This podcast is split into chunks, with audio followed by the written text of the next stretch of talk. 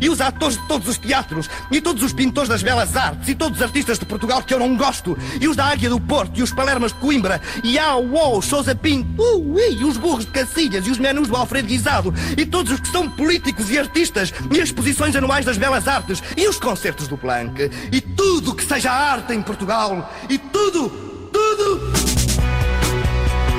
Domínio Público. Cultura pop e tudo na Antena 3. Olá, boa tarde, sejam bem-vindos. Eu sou a Vanessa Augusto e na Antena 3 as próximas duas horas são de domínio público. Hoje, no Domínio Público. A viagem pela cultura desta semana começa com novidades do cinema e a olhar para aquele que foi o grande acontecimento da semana. Estão esperadas nomeações para os Oscars, mas temos muita música nova para conhecer, desde o novo disco de James Blake, que esteve em destaque no Disco Nexo todos os dias desta semana, aqui na Antena 3, há um novo disco dos portugueses Galo Canta às Duas e porque não há duas sem três, vamos ainda saber mais sobre a música da compositora Joana Gama. Nesta Nestas duas horas vamos ainda ao Museu de Arte, Arquitetura e Tecnologia. Antecipamos o que vai acontecer nos próximos dias na Culturgest. Vamos ainda à festa de anos do Salgado e falamos sobre cinema com os programadores da Kino, a mostra de cinema de expressão alemã. Mas acreditem, isto ainda não é tudo. Fiquem para ouvir. A viagem começa agora com a música nova que importa e precisamente nesse sentido, já a seguir, falamos sobre o novo disco português, editado ontem e que junta Peixe e Frankie Chaves. Eles são os Miramar e é assim também que apresentam este novo disco gravado precisamente em Miramar. Falámos com eles, com Frankie Chaves e com Peixe. Vamos ouvir a entrevista já a seguir, mas para já, música nova que marcou a semana. Esta é uma das novas de Florence and the Machine, depois do lançamento do álbum Highest Hope no ano passado. Florence já está de regresso. Esta chama-se Moderation. Moderation, uma das duas músicas novas que Florence and the Machine nos mostraram ontem, e porque a música que importa está aqui na Antena 3, as novidades não nos escapam, mesmo quando são feitas em Miramar. Nos últimos meses, Frankie Chaves e Peixe, dois guitarristas nacionais, editaram o primeiro disco em conjunto. São canções novas, a quatro braços, inspiradas em canções antigas. São os Miramar, apresentando Miramar no domínio público.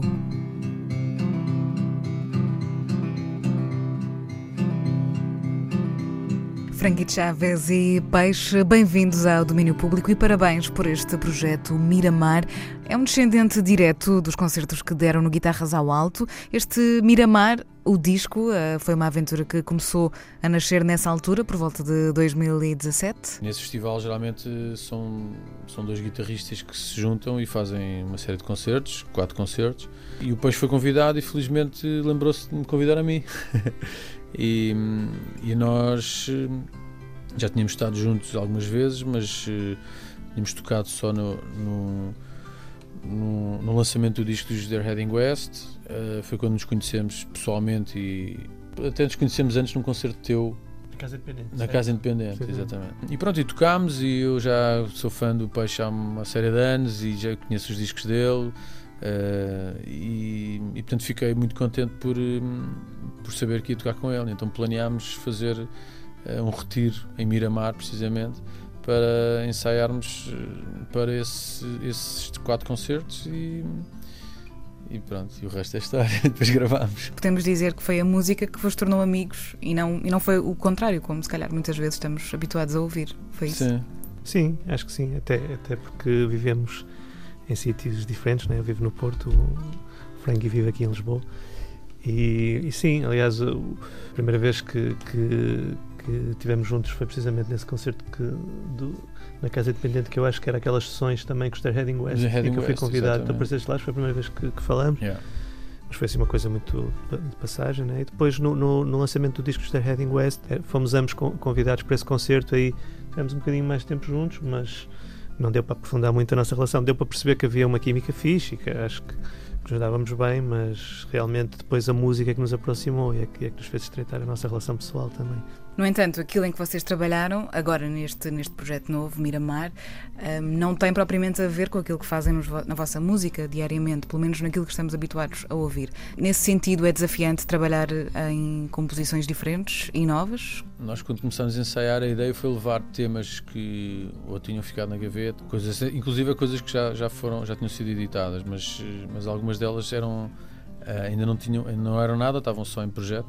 E apesar de, de, de algumas dessas músicas uh, já terem sido editadas tanto pelo Peixe no, no, tanto nos discos dele como por mim, foi engraçado como as músicas se reinventaram uh, e apesar de se manterem fiéis à, à, à sua origem, portanto àquilo que, que foram na, na, na gênese do tema, ficaram maiores pelo facto de ou eu ter uh, entrado na, na, na, música dele ou ele ter entrado na minha. E e dessa forma acho que ficaram coisas novas. E... Sim, até porque tiveram de readaptar os temas para quatro braços. É? Exatamente. Foi interessante também é que não houve propriamente eh, grande direção de um sobre o outro nas composições eh, de cada um, ou seja, eu apresentava uma, uma música, uma ideia minha que eu, que eu já tinha, que costumava tocar a solo ao Frank e, e ele imediatamente fazia algo ou seja, eu não lhe dizia experimenta assim ou experimenta assado, nada disso. Acho que isso foi, funcionou para os dois. A primeira, primeira proposta que o outro uh, propunha sobre a composição uh, funcionava normalmente de forma surpreendente para o próprio autor e melhor até do, do que algo que uma pessoa pudesse imaginar nesse sentido, quase os temas passaram a ser outros temas. As minhas músicas vejo-as assim, quer dizer, já nem olho despassarado ou, ou escapa, que a versão dos Miramar já parece outra música, apesar de na realidade ser a mesma. Exato. E isso, é, essa reinvenção acho que foi mesmo, mesmo interessante. Portanto, se calhar, se formos falar em identidade, Miramar é a vossa complicidade e a vossa sintonia musical, provavelmente. Sim, sem dúvida. Acho que há, há muito isso, há, muito, há muita sintonia. E é engraçado porque lá está, era aquilo que estavas a dizer há bocado. Uh, às vezes há dois amigos que começam a fazer música e aqui foi exatamente o contrário. Foi, a nossa ligação foi, foi quase imediata e, pá, e depois, claro, neste, nós não nos conhecíamos bem, mas no, gerou-se ali um à vontade e, e, e, começámos a conhecer com, com estes ensaios e quer dizer, passámos logo assim um fim de semana uh, ali juntos e e, e, depois começámos a dar bem e percebemos que às vezes isso não acontece, às vezes temos que estar a trabalhar com malta que, que as coisas não correm da melhor maneira. Aqui foi a música que fez dois amigos? Aqui foi, acho que sim, porque a razão de nós estarmos juntos foi a música e depois acabou por. Pá, acabámos por nos dar muito bem. Basicamente foi isso. Vamos a esse fim de semana. Como é que se faz um disco tão bonito num fim de semana, em Miramar. Pois, acho que a razão acho foi, foi uma, Acho que foi uma surpresa. Sinceramente, nunca me tinha acontecido. Não, não, sabia que era possível fazer discos em tão pouco tempo. Normalmente, os processos de, de, de composição costumam ser, e de arranjos, sobretudo os arranjos, costumam ser muito, muito longos. Claro que aqui também a formação pronto, simplifica um bocado as coisas, são só duas guitarras, mas o que foi mais surpreendente foi isso, foi aquilo que eu dizia há bocado, de, a proposta que o outro trazia era sempre bem-vinda, não é? Era, era quase tudo, 80% do, do disco foi feito ao, à primeira, ou seja, Sim. mostrava uma música ao, ao Frankie, olha, esta música se calhar é fixe para pois, a gente isso, tocar. Isso. Ele começava a tocar uma cena e eu, enquanto eu estava a tocar, antes de acabar a música, eu já estava a pensar, fogo, isto é incrível, como é que isto parece que, parece que ensaiamos? Claro que depois íamos ouvir as gravações para ver se, se era verdade ou se estávamos só pois, demasiado é entusiasmados. Há aqui não. uma coisa que nós temos que também explicar, porque nós reunimos em Miramar e e realmente compusemos ali, eh, entre aspas, o, o, o disco praticamente todo, para 80%, eh, mas não foram essas gravações que nós fizemos, foram para o disco. Nós depois regravámos tudo outra vez em estúdio, uhum. mas, mas tudo aquilo que foi quase a primeira proposta foi aquilo que nós replicámos depois em estúdio. Ou seja, pode-se dizer que, que, realmente o disco foi composto nesse, nesse fim de semana, apesar de não serem essas gravações que, que as pessoas ouvem.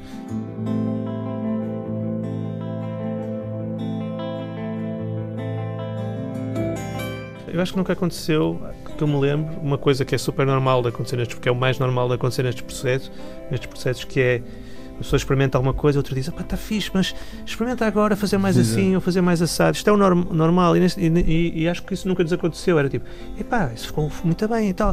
Ok, agora mostra aí uma música tua. Ele mostrava e eu, tá ok, experimentava assim uma coisa, mas muito espontâneo, sem pensar, yeah. nem preparar, tipo quase a improvisar em cima da música à procura. Então o que é que achas? Epá, está fixe também. A dada altura nós eh, acho que desconfiávamos ser a simpatia de não nos conhecermos ainda bem, de não nos conhecermos bem e estarmos com algum é. pudor em dizer, epá, está horrível, estás a ver? Eu ficava assim, epá, tá, mas está mesmo fixe, está, está fixe. A seguir a um jantar bem regado íamos ouvir o que é que tínhamos feito durante o dia, epá, e começávamos a ouvir e assim, pá, isto está mesmo, isto está mesmo fixe. Pois, afinal não é simpatia, não é? Isto é, não é simpatia. Tipo, de... ao segundo dia já tínhamos perdido tipo, a, a, a, a diferença, né? já dizíamos, não, isto está mesmo bom.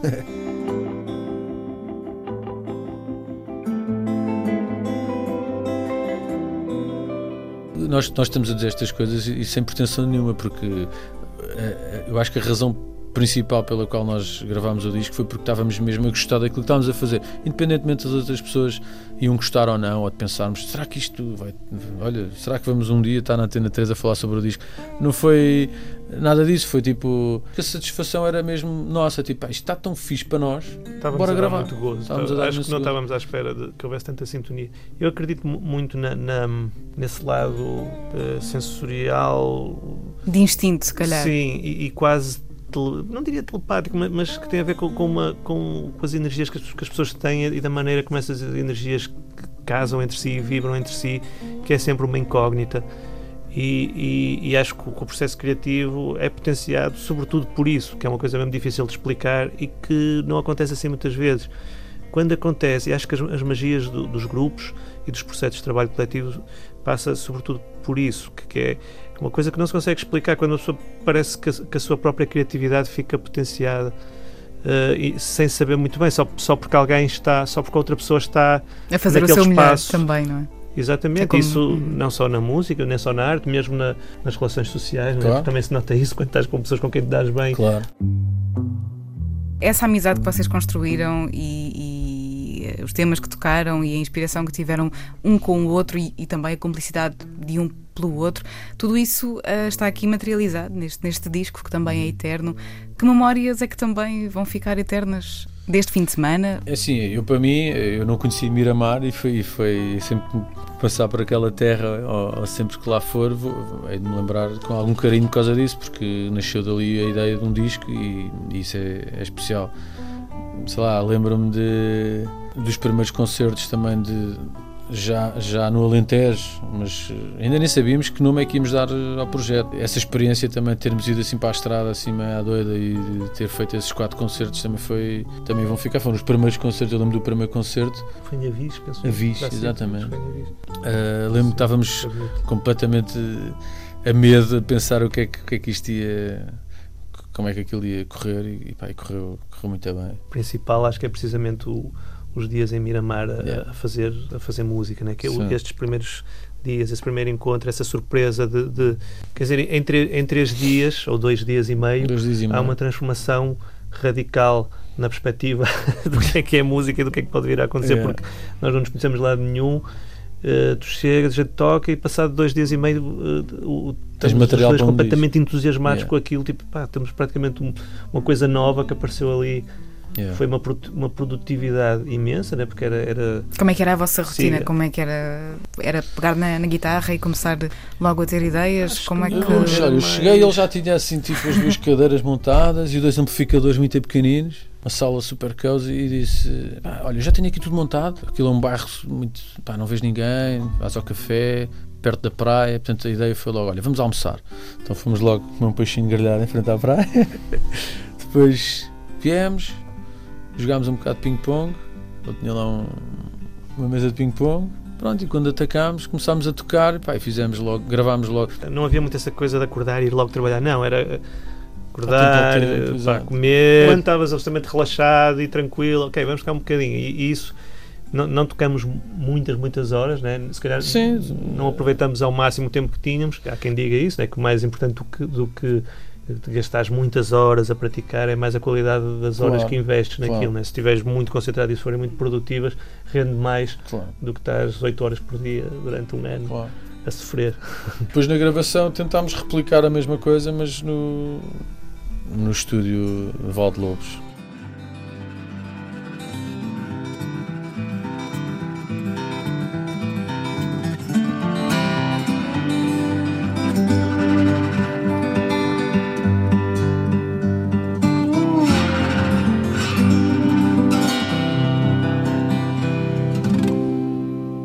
Assim com ou sem eletricidade e sempre como se os dois fossem apenas um. Frankie Chaves e Peixe são os Miramar, têm disco de estreia cá fora, saiu ontem. Há também concertos previstos para março, dia 14 na Casa da Música no Porto, dia 26 no Teatro Vilaré, em Lisboa, e dia 30 no Salão Brasil, em Coimbra. Estamos a falar de datas para março.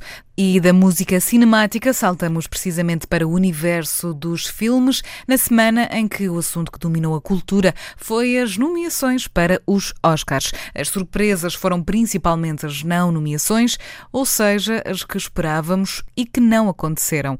Mas para explicar e para comentar o que esperar dos Oscars para 2019, damos as boas-vindas a Ricardo Sérgio, a voz da sétima arte da Antena 3. Agora a conversa com a Marta Rocha. Domínio Público. Em semana de nomeações para os Oscars, eu volto a falar com o nosso especialista em cinema. Ele gosta muito desta expressão especialista. É o Ricardo Sérgio. Olá. Olá, boa tarde. Como é que estamos a nível de surpresas? Houve alguma surpresa? Poucas surpresas. Sabes aquela música dos Radiohead, No Alarms and No Surprises? Podia aplicar-se a esta, a esta tarde, madrugada de Oscars em Los Angeles, tarde de nomeações por aqui. Não, não há grandes surpresas, há uh, apenas uma ou outra pequena surpresa, mas uh, uh, não pelas nomeações, mas pelo facto de um ou outro nomes não aparecerem na lista de nomeados. Mas uh, são só cinco nomeados em cada categoria, exceto, obviamente, de melhor filme, e, portanto, houve alguns nomes que estavam na lista, nas listas, nas várias listas de favoritos, nas várias listas das casas de apostas, mas que acabam por não, não surgir nas nomeações.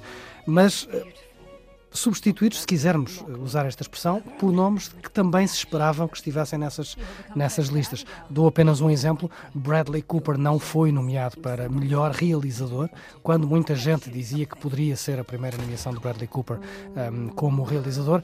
Não apareceu. Também não aparece na lista de melhores atores secundários Timothy Chalamet, uh, neste caso pelo filme Beautiful Boy, ele que era também um dos favoritos à nomeação para melhor ator secundário.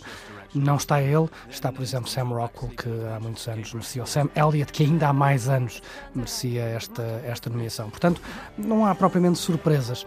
Podemos dizer, se quisermos usar a palavra surpresa, que a maior de todas as eh, surpresas é o facto de a favorita ter tantas nomeações. Se esperava-se que tivesse muitas, esperava-se que tivesse algumas das mais importantes, mas uh, realmente acho que ninguém tinha feito contas que uh, a favorita poderia ser o favorito para 10 uh, eh, categorias, entre elas melhor filme, melhor realizador, melhor atriz, melhor atriz, melhor atriz, e portanto... Ou seja, todas as atrizes do... Todas, o, o, trio de atrizes, o elenco principal do filme A Favorita está nomeado. Olivia Colman... Um, Emma Stone e Rachel Weisz, as três atrizes, uma Olivia Colman para mulher atriz principal, as outras duas uh, nomeadas para uh, atriz secundária. Even if I can't see, and I heard the word fat, fat and ugly. No one but me would dare, and I did not. She's been stalked by tragedy. Everyone leaves me, dies.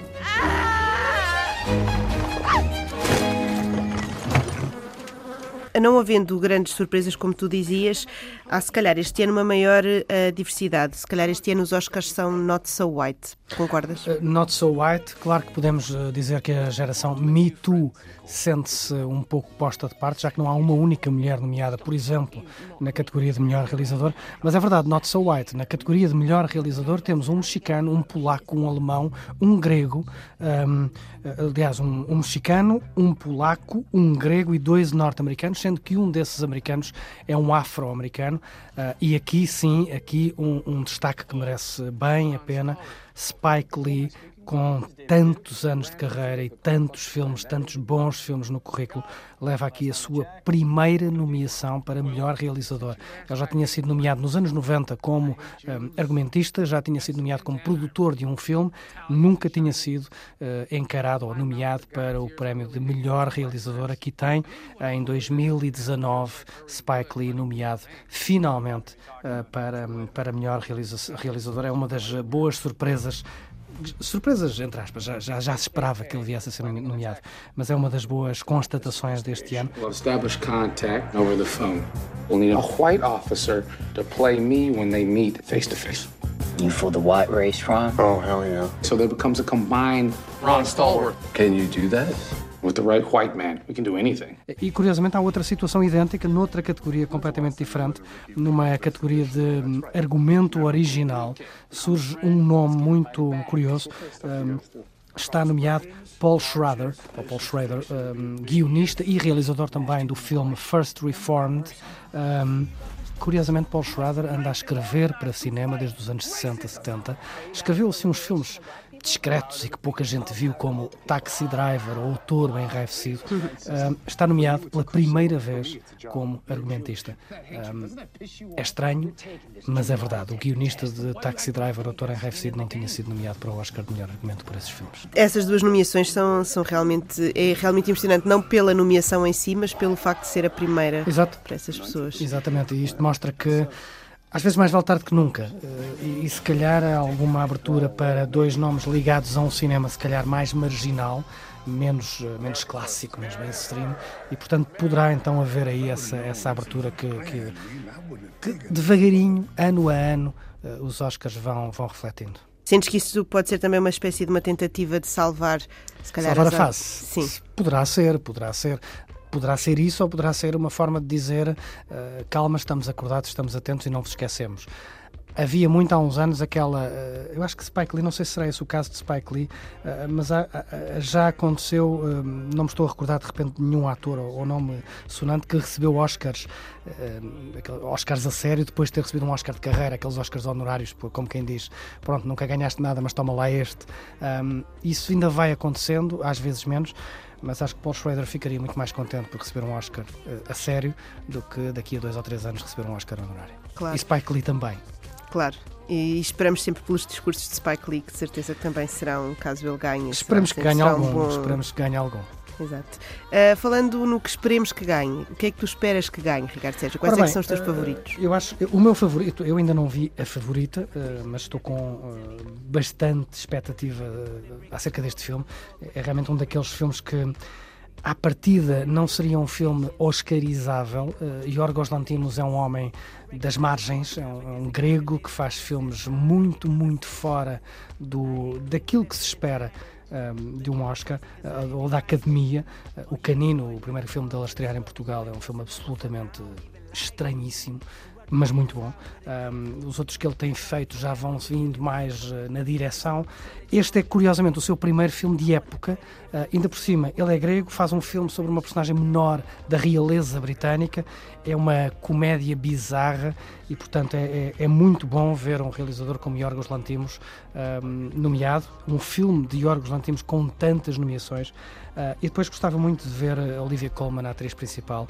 É uma daquelas atrizes que hum, se calhar não nos dizem muito, mas vamos ver tantos filmes uh, ingleses, britânicos, em que ela aparece. Tem sido uma cara constante do cinema britânico e também uh, norte-americano, mas sobretudo britânico. Ela é uma atriz inglesa, faz muito cinema. É sempre uma daquelas personagens secundárias. Está lá ao fundo, ou quando faz um papel assim um bocadinho mais, mais à frente, nunca nos lembramos do nome dela. É aquela que fez aquilo. Um, e agora está nomeada para melhor, uh, melhor uh, atriz. Já ganhou um Globo, está nomeada para os BAFTAs e era muito bom vê-la ganhar um Oscar, porque lá está, voltamos àquela questão. Se calhar eles estão atentos agora na academia, há pessoas que, que até veem cinema. Uhum. Achas que, que, que, havia muitas pessoas, que ainda há muitas pessoas que não veem cinema na academia? A, a, academia é um bocado. Vamos lá ver, a academia, ao longo das, das décadas, tem vindo a, a revelar as suas os seus defeitos e as suas falhas. A academia é constituída por pessoas e as pessoas não conseguem ver. Eh, este ano, só para teres uma ideia, eu tenho aqui nos meus. Houve 347 filmes nomeáveis. Dá para ver quase um filme por dia, mais ou menos. Ninguém vê um filme por dia. Nenhum dos milhares de realizadores, produtores, atores vê um filme por dia. Tem mais que fazer, é verdade, tem que fazer outros filmes. Um, e, portanto, às vezes chegamos à, à conclusão de que uh, eles têm que escolher. Eles hoje têm cinco filmes para ver, qual é que eu vou ver? Vão ver aquele que é mais falado, que é mais sonante, que acham que tem mais interesse. E, e muitas vezes, para vermos, por exemplo, um uh, Assinaste uma Estrela, temos que deixar de lado um Black Panther, um Black Clansman e uma favorita. Um, e muitas vezes nós sentimos essa, essa. Dizer injustiça é uma palavra forte, mas muitas vezes sentimos que este filme não está nomeado, se calhar porque ninguém o viu. Ou porque se calhar não houve pessoas que, chegue, que, que suficientes a vê-lo para nomeá-lo, porque depois isto funciona também por pontos e votações. Um, e os filmes são nomeados por uma questão de pontos e depois agora há esta segunda fase das nomeações em que toda a gente vota e mais uma vez os votos são por pontos e, e às vezes se 5 mil pessoas virem um filme uh, mais conhecido, se calhar há 5 mil pessoas que não viram outro filme que porventura mereceria mais.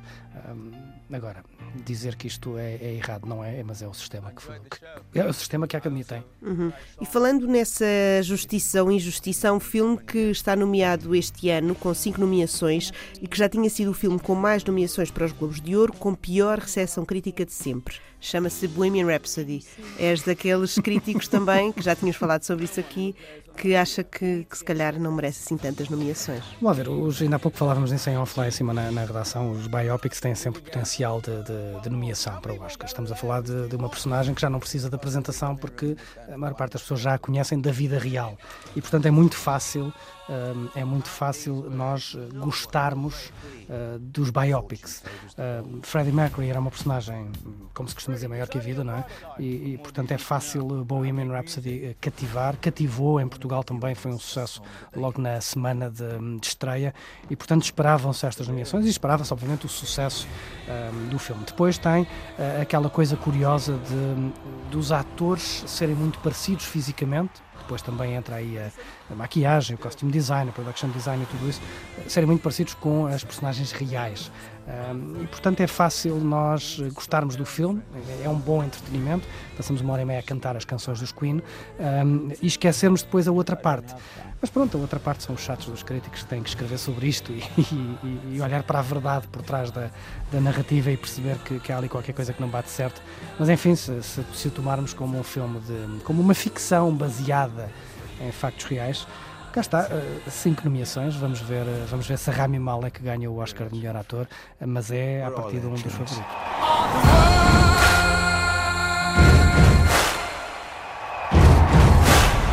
Muito bem, antes de fecharmos esta secção Oscars, vamos olhar também, agora olhamos para os melhores, vamos olhar para os piores. Antes disso, ah, posso, só fazer, posso só fazer uma, uma pequena nota. É, uh, Black Panther está nomeado, é o primeiro filme da Marvel a ser nomeado para um Oscar de melhor filme. Muitos filmes da Marvel têm sido nomeados em categorias técnicas, este é o primeiro a ser nomeado uh, para o Oscar de melhor filme. Let's go, go, go.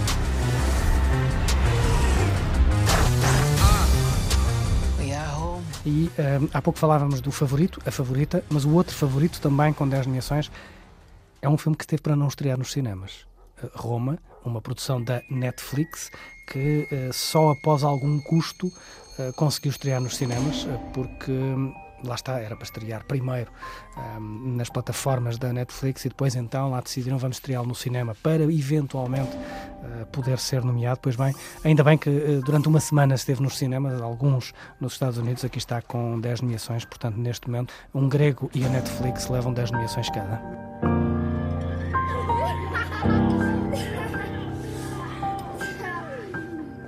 Buenas noches, Cleo. Buenas noches, Sofía.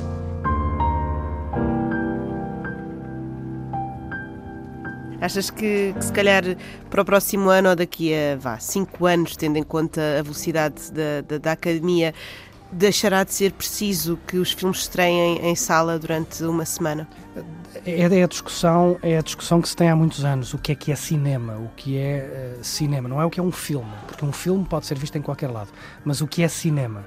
Um filme para cinema é um filme que vemos numa sala propositadamente construída para o efeito, com um ecrã de X metros por Y metros, ou é qualquer objeto cinematográfico que podemos ver uh, no iPad, no telemóvel, na televisão. Uh, e enquanto essa discussão não for, não for uh, tida e concluída, vamos ter sempre esta conversa e vamos estar sempre a pensar se a Amazon faz um filme que pode ser nomeado para o Oscar, se a Netflix faz, se pode ir a Cannes, se é válido para um festival de cinema ou não.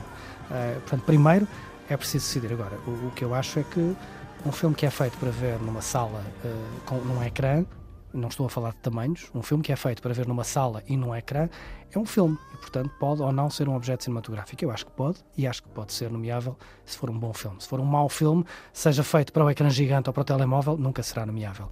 Não estou a falar de nenhum em particular, hein? Falando em piores filmes, em maus filmes, uh, ou então não, quem sabe, também a tua opinião pode ser diferente. Foram também anunciados os Razzies, que são os piores filmes do ano, em contraste com os Oscars. Uh, o que é que temos assim a nível de destaques? Ora bem, a nível de destaques, há cinco filmes nomeados: Gotti, com John Travolta, um, The Happy Time Murders, Holmes and Watson, a comédia Holmes and Watson, que acho que estreou ou está por estrear em Portugal, Robin Hood, mais um Robin Hood, o remake do remake do remake do Robin Hood e Winchester. Uh, confesso que não vi nenhum destes filmes, mas um, ehm, há, há, alguns destaques que devemos fazer. Logo à partida, o, o, mais nomeado. Não é um filme, nem sequer é um ator, é Donald Trump. Aparece com uh, duas, duas nomeações. Primeiro como melhor ator duas vezes em dois filmes, Death of a Nation e o documentário Fahrenheit 9-11, ou 11-9, de, de, Michael Moore, e depois aparece também como eh, nomeado no, no, papel de pior uh, elenco, pior screen combo, que é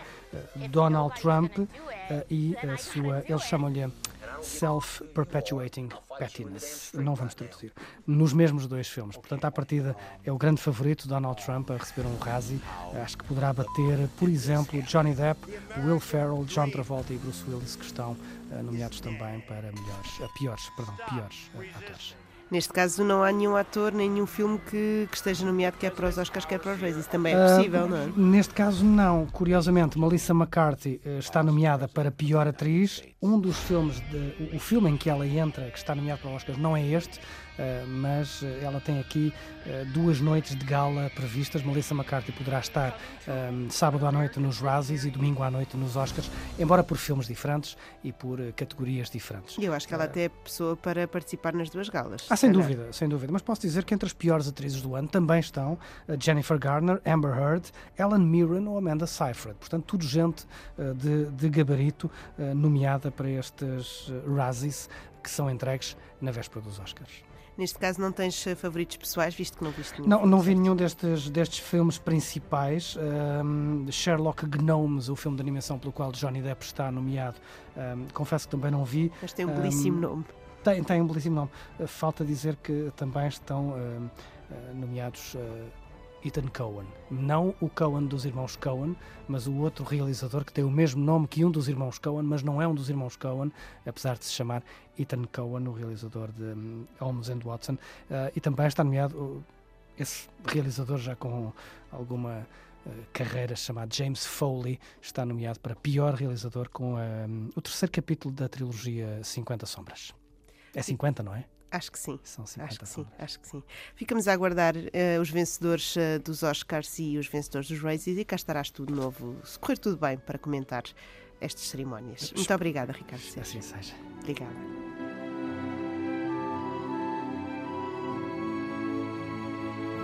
O olhar de Ricardo Sérgio, o nosso guru de cinema da Antena 3 e a voz especialista em só fitas a propósito das nomeações para os Oscars 2019.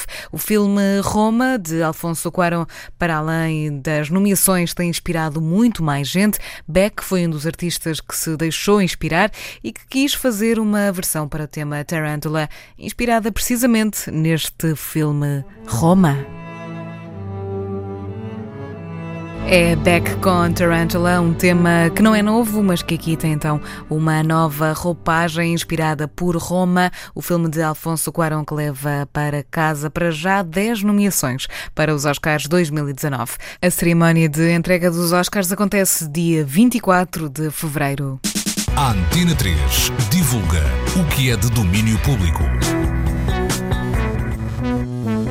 E nesta tarde de sábado fazemos planos para esta noite. No Maus Hábitos, no Porto, há festa rija, isto porque, como costume, o Salgado faz anos. Das nove e meia da noite até às tantas da madrugada acontece mais uma edição da festa de anos mais famosa do país. Por lá passam Solange, Parkinson's, Solar Corona ou os Mira. O Bruno Martins ligou ao aniversariante para lhe dar os parabéns e para saber afinal o que vai acontecer mais logo à noite. Salgado já fez anos, foi no dia 16 de janeiro, mas a grande celebração acontece este fim de semana. Desde há seis anos que este mês o Maus Hábitos agita-se com o aniversário de uma das figuras da Noite do Porto, Luís Salgado. Sim, eu não faço anos propriamente nesse dia, faço uns dias antes, nunca consigo fazer o festival no meu dia. Anos, faço, é sempre no final do mês. Portanto, já não faço anos, já não conto. Uh, e depois o Salgado Faz Anos Fest é, é, o nome da, da, coisa, não é? Acho que ninguém quer, ninguém quer saber quem é o gajo que faz. É o nome do festival, podia ter outro nome qualquer.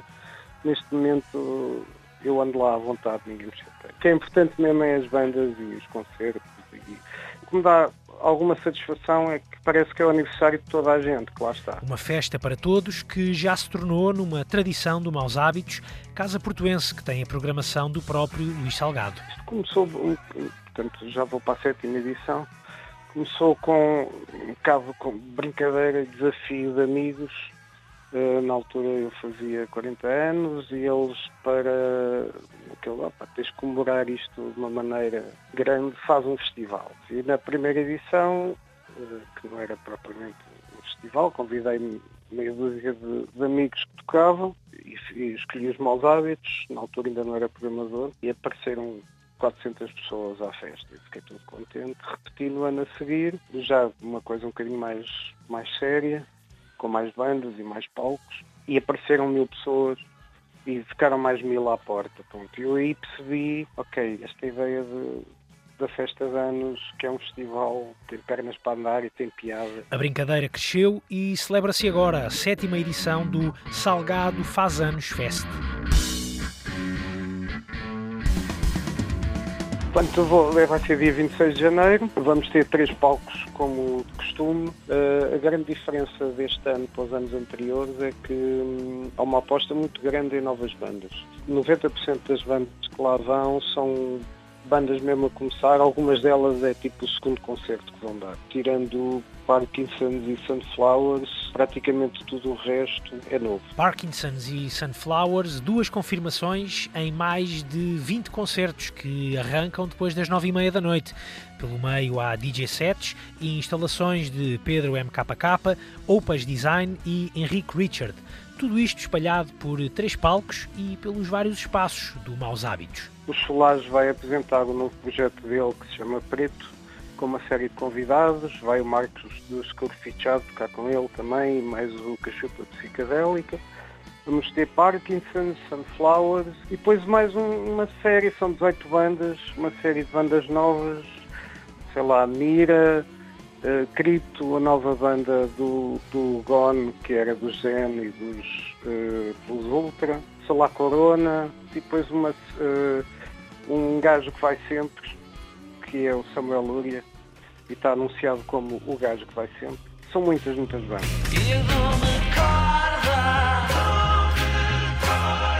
Gajos que vão sempre e deve ser por isso que se ouvem as histórias da noite e do maus hábitos com muitas filas à porta nesta espécie de festa de aniversário. É mesmo uma festa de ano. Precisas de rir. É só uma festa de ano com muitos amigos à volta. Pareçam todos, é, é, cabe toda a gente. A história das filas à porta é mito, nunca aconteceu.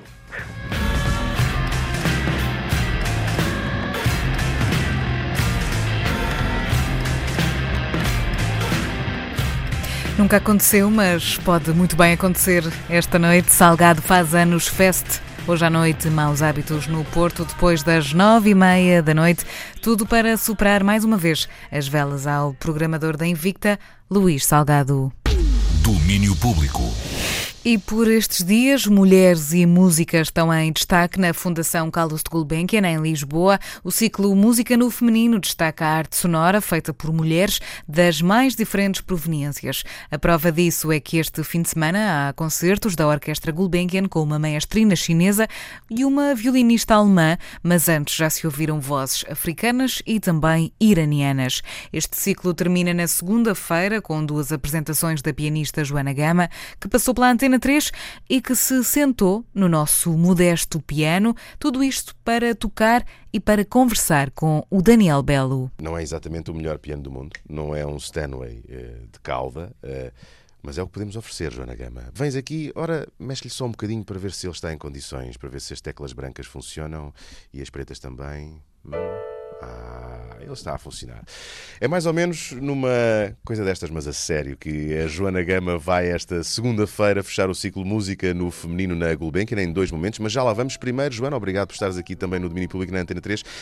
Quero falar contigo sobre essas três palavras, música no feminino. Estamos numa altura de alguma consciencialização, diria até mesmo global, sobre a igualdade, sobre a necessidade de, dos homens e das mulheres serem vistos como iguais, movimento Me Too. Qual é, é a tua opinião, enquanto mulher artista, nestes dias sobre a música no feminino?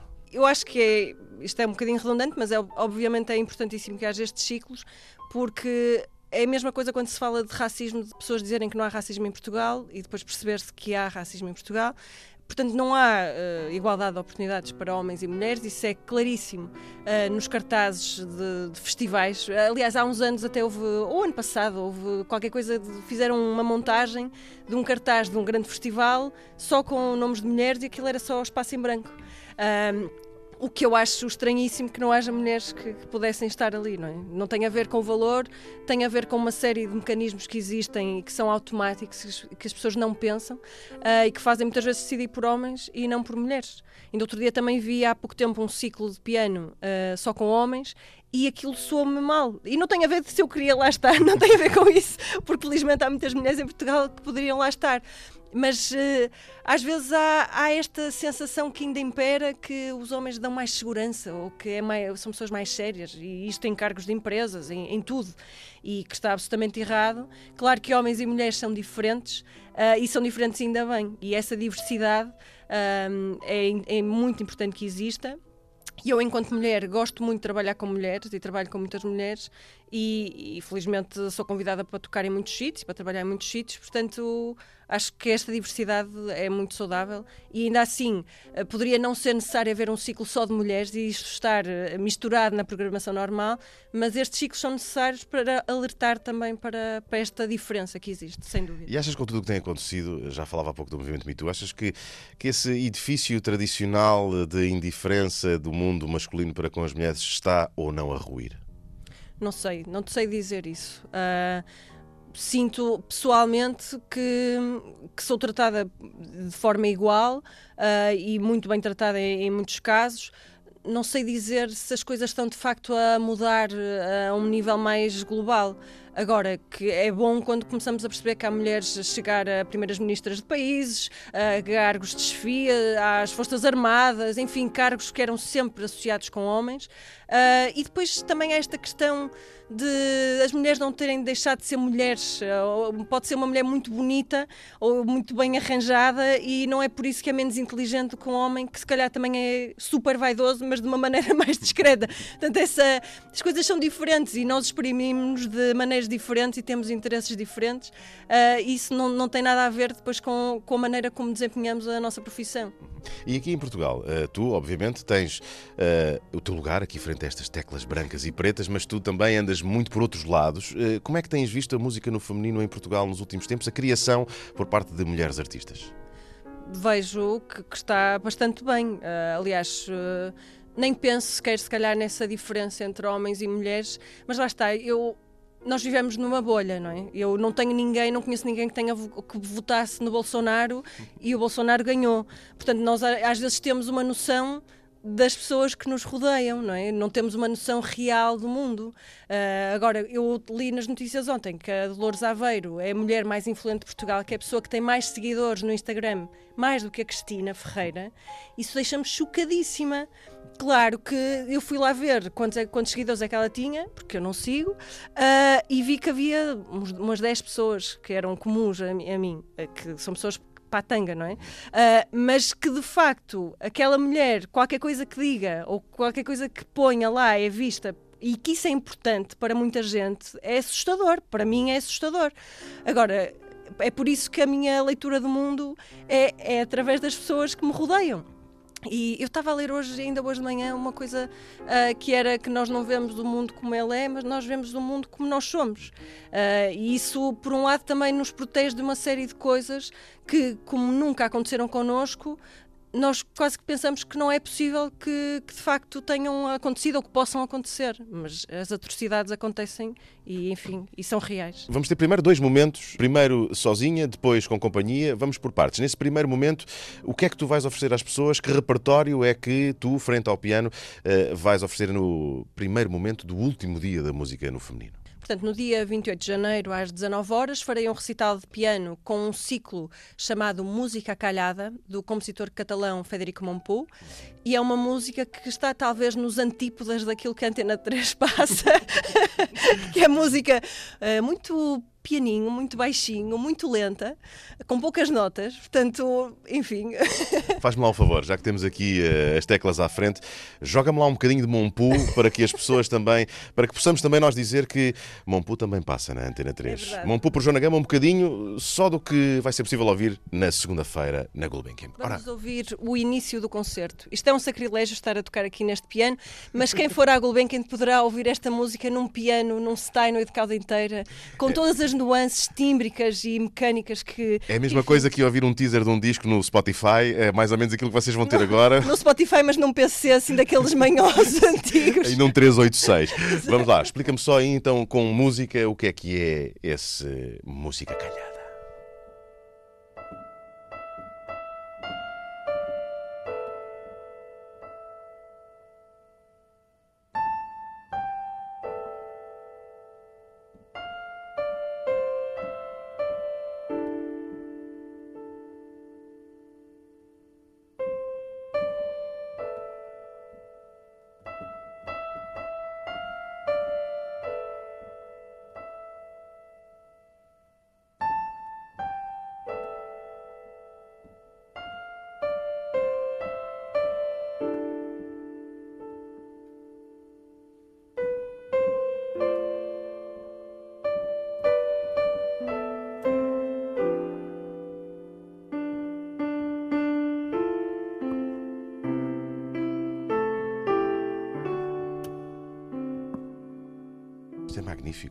Já isto com uma batida rolada na playlist da Antena 3. É incrível. Este é um primeiro momento que tu, eh, basicamente, vais, vais oferecer aqui quase como um, um hall de entrada para o teu universo. Com este pequeno Amuse tu vais dizer olá às pessoas e depois vais carregar um acelerador com companhia. O que é que vai acontecer de, na segunda parte de Joana Gama na segunda-feira na Gulbenkian? Portanto, às nove e meia há o concerto At the Still Point of the Turning World, que é um trabalho que fiz com o Luís Fernandes e com o José Alberto Gomes para piano, eletrónica e orquestra. Neste caso será com a Orquestra Metropolitana. E é um trabalho que fizemos em 2017, que estreou no Westway Lab em Guimarães, que foi uma encomenda do festival com a Orquestra de Guimarães. Em abril de 2018 lançamos o disco pela Room 40 e temos estado a fazer concertos sempre com ensembles uh, locais uh, ou orquestras locais e neste caso será com a Orquestra Metropolitana. E como é que casa uh, uma lógica mais clássica, uma sonoridade mais clássica, o teu piano, que quer queiramos, quer não, é um instrumento que muitos olhamos ainda só quase exclusivamente como um, uma coisa mais clássica ou até de algum slow pop e coisas do género, mas no teu caso, como é que casa o teu piano, a tua voz no piano com a eletrónica e o resto? Bom, isto surgiu de um acaso. Uh, eu cruzei-me com o Luís Fernandes uh, em 2012 num evento no Teatro Maria Matos chamado 100 Cage para celebrar os 100 anos do nascimento de John Cage. Uh, na altura eu não o conhecia, depois vinha saber que ele era o diretor artístico do Semibreve e acabamos por nos conhecer e no final dessa conversa, que até era sobre outra coisa, chegamos à conclusão que ambos gostaríamos de experimentar o formato de piano eletrónica, muito inspirados no Sakamoto e do Alvanoto, que ambos gostávamos muito e que ainda hoje em dia gosto muito, e tenho uma história para contar sobre isso já a seguir. Um, e uh, decidimos ensaiar, eu tinha estava a tocar bastante repertório contemporâneo que usava o interior do piano, arranhar cordas e beliscar cordas, e, e, era uma linguagem que eu tinha nas mãos, mas não tinha ainda exprimido, um, não tinha sido eu a, a criar através disso. Um, e, um, e, então decidimos juntar-nos para ensaiar, experimentar e percebemos que se calhar aquilo podia dar em alguma coisa. Propusemos o concerto ao Teatro Circo, fizemos o concerto lá em janeiro de 2014, depois lançamos o disco pela espuma e a coisa foi, o disco foi muito bem recebido, foi, teve até várias listas nesse ano e continuamos o trabalho em conjunto e é um trabalho muito de exploração livre, em que nós juntamos-nos um, e fazemos umas sessões de improvisação Uh, depois cada um vai para a sua casa ouvir o material, chegamos a uma conclusão do que é que podem ser temas, depois começamos a, a depurar esses temas. Fizemos então o disco em 2014 em duo, em 2016 um disco com o Ricardo Jacinto, do violoncelo, uh, chamado Harmonie, esse a partir da música de Eric Satie, e que foi uma encomenda, no fundo, do, do Teatro Maria Matos.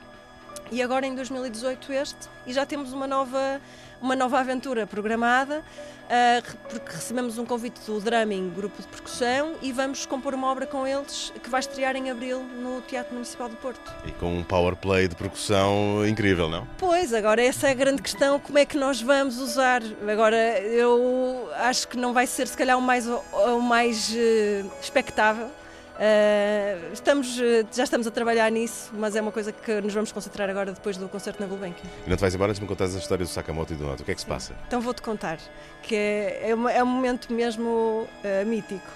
Eu fui ver o concerto de Sakamoto e Alvanoto a Barcelona no verão, no Teatro Grec, que era, foi um, é um concerto que estava associado ao Sonar, mas aconteceu no dia a seguir ao Sonar terminar.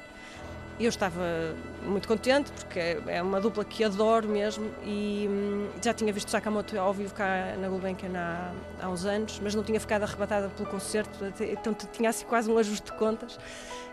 Um, então fui ver o concerto e não é que a primeira peça que o Sakamoto toca é esta que eu acabei de tocar. Portanto, ele fez uma vénia à cidade, porque o Federico Monpu era, era catalão e era de Barcelona, Portanto, ele abriu o concerto em Barcelona com a música de um compositor da cidade. E era uma realidade que eu nem sabia se o Sakamoto conhecia a música de Monpu, mas foi assim, de género, um alinhamento. Ou seja, tu acabas por fazer aqui um, um, um 360 com o Monpu, com essas lógicas sonoras mais, com mais espaço, com mais alma, uh, e na Gulbenkian vais, vais dar cabo daquilo, com certeza, como fazes sempre. Joana, obrigadíssimo por tudo. Resta-me só dizer às pessoas que tenham ficado com o apetite um bocadinho mais elevado depois deste nosso ASPIP, que tudo vai soar imensamente melhor na Caluce de Gulbenkian, com piano a sério e com espaço a sério para a Joana Gama expressar o que melhor sabe fazer. Obrigado, Joana. Obrigada, Daniel. A música do catalão Frederico Monpu por Joana Gama, segunda às sete da tarde na Gulbenkian, em Lisboa. Depois, às nove e meia, Joana Gama volta ao palco do grande auditório, acompanhada pela eletrónica comandada por Luís Fernandes. Juntos vão tocar as canções do disco At the Still Point of the Turning World, um disco experimental que fizeram juntos com José Alberto Gomes. Este concerto vai ainda contar com os músicos da Orquestra Metropolitana. É o final da primeira hora do domínio público. Já a seguir, passamos pelo MAT em Lisboa. E os atores de todos os teatros, e todos os pintores das belas artes, e todos os artistas de Portugal que eu não gosto, e os da Águia do Porto, e os Palermas de Coimbra, e a UOL, Sousa Pinto, uh, e os burros de Cacilhas, e os menus do Alfredo Guisado, e todos os que são políticos e artistas, e as exposições anuais das belas artes, e os concertos do Planck, e tudo que seja arte em Portugal, e tudo, tudo. Domínio Público. Cultura pop e tudo na Antena 3. Olá, muito boa tarde, sejam bem-vindos. Este é o domínio público da Antena 3, cultura pop e tudo para ouvir na próxima hora. Eles são os Vampire Weekend, são eles que abrem esta segunda hora de programa. Logo depois vamos viajar até ao Museu de Arte, Arquitetura e Tecnologia de Lisboa, para já a música nova dos Vampire Weekend. Chama-se Harmony Hall. Vai para o novo disco Father of the Bride. Vai sair lá para a primavera. Harmony Hall para o novo disco dos Vampire Weekend. Vai chamar-se Father of the Bride. E neste fim de semana, uma das hipóteses culturais é também passar pelo MAT em Lisboa. Os últimos dias foram marcantes para o início do ano cultural do Museu de Arte, Arquitetura e Tecnologia de Lisboa e esse foi o motivo que levou a Teresa Vieira a visitar o museu e a reportar-nos o que viu por lá. A programação do MAT foi anunciada a 21 de janeiro, de uma forma original, live pelo Facebook. Uma estratégia inovadora com a transmissão de um vídeo realizado por Leonor Betacur Loureiro, que nos levou ao outro lado, ao backstage, para nos apresentar os nomes que vão preencher as paredes do museu este ano. Pensar o MAT é, é pensar em inovação, portanto, vi uma oportunidade incrível de explorar um dos meus cenários preferidos e pensar como é que a tecnologia pode evoluir e auxiliar a arte, neste caso específico, uh, como uma viagem no tempo, que é a ferramenta ao serviço da curadoria, que transporta a personagem principal do filme aos dias anteriores à vernissage de cada exposição para perceber se está tudo pronto para avançar ou não. E estava tudo pronto para avançar. Depois da apresentação do backstage nas redes sociais, o MAT abriu as suas portas para a inauguração das primeiras exposições do ano. Hello Robot, Between Human and Machine, do Vitra Design Museum, foi uma delas. So, robots. Então, robôs. O discurso sobre robôs é muito, muito ambivalente. Por um lado, é super entusiasmante, do género: oh meu Deus, eles vão salvar o mundo e vai ficar tudo bem. E por outro, é um grande medo que os robôs destruam os nossos trabalhos e que eventualmente tirem a nossa posição do topo de evolução. Nós acreditamos, como curadores, que não há uma resposta certa. São duas ao mesmo tempo. We believe as curators there is no one answer. It's both at the same time. Emily Klein diz-nos que não há respostas certas numa exposição onde são colocadas inúmeras questões. Conhece um robô? O que é um robô? Hello Robot is a journey that takes us closer and closer to this, you know, other species, the, the robot. Hello Robot é uma viagem que nos leva cada vez mais perto desta outra espécie, o robô. Começamos numa espécie de Cabinet of Curiosities em que somos nós e eles, muito distantes, e depois ficamos mais perto no campo da indústria e do trabalho e ainda mais perto no espaço doméstico e ainda mais perto, tornando-nos finalmente um só com os robôs. E à medida em que vamos avançando nesta viagem, temos perguntas no ar e estas questões parecem ser simples à primeira vista, naiva até, talvez, mas se pensarmos nelas e se formos ao fundo, percebemos que não conseguimos responder facilmente. Não podemos dizer sim ou não. You cannot say yes or no, but you will have to say yes and no at the same time. Or mas teremos de dizer sim e não ao mesmo tempo ou teremos de fazer outra pergunta primeiro. before you can actually answer this question. Uma viagem que nos leva por diversas salas, onde se conjugam elementos da cultura popular até brinquedos do passado e amostras da tecnologia do presente. O ponto final da exposição, de união com o robô, é, no entanto, o ponto de partida para uma reflexão expandida sobre a nossa relação com a tecnologia. Now, how do we want to deal with this? How do... Agora, como é que queremos lidar com isto? Como é que queremos viver com robôs? Está nas nossas mãos definir o critério de como queremos usar esta tecnologia e temos de o discutir agora, não daqui a 10 anos, porque não é daqui a 10 anos que vai acontecer, já está a acontecer. E é esta a mensagem-chave desta exposição. Como é que queremos viver com esta tecnologia hoje? Today.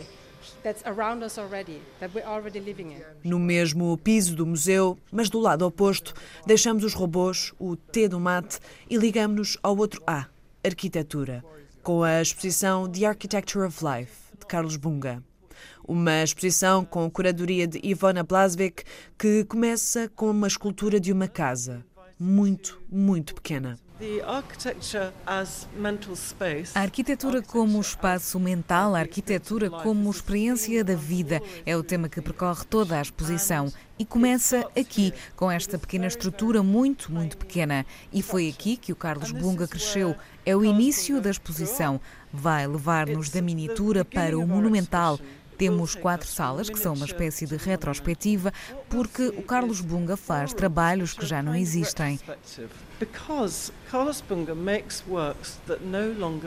E vamos ver como é que ele cria estruturas monumentais e depois as destrói. Depois temos a segunda parte desta exposição, onde ele mostra trabalhos feitos especificamente para este museu e para Lisboa.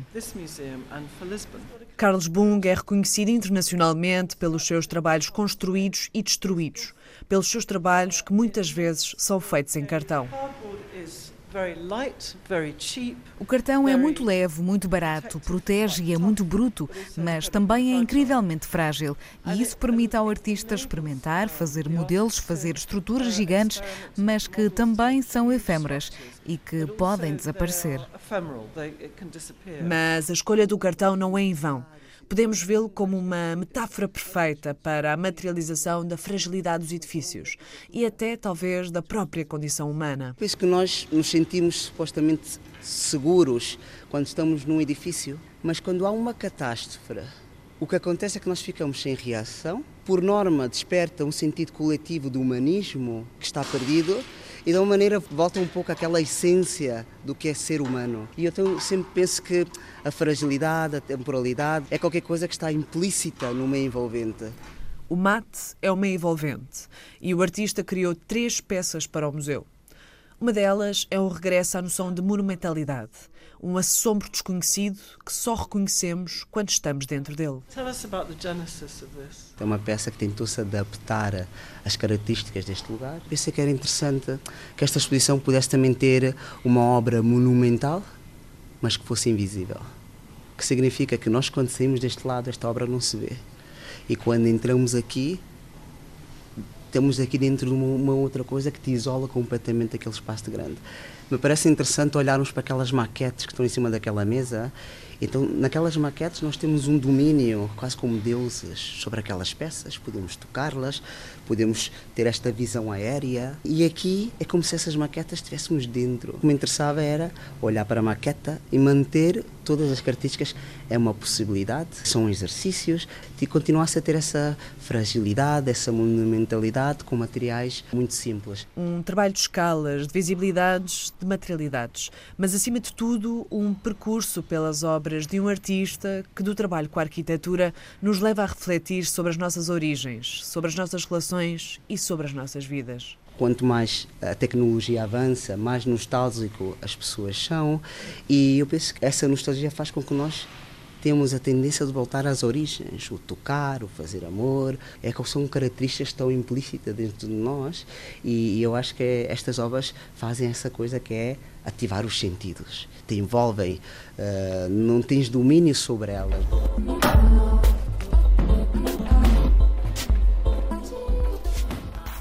Mas as exposições não terminam por aqui. Para descobrir muito mais o que se passa pelo Museu de Arte, Arquitetura e Tecnologia de Lisboa, é passar pela página oficial do MAT ou espreitar o vídeo de apresentação.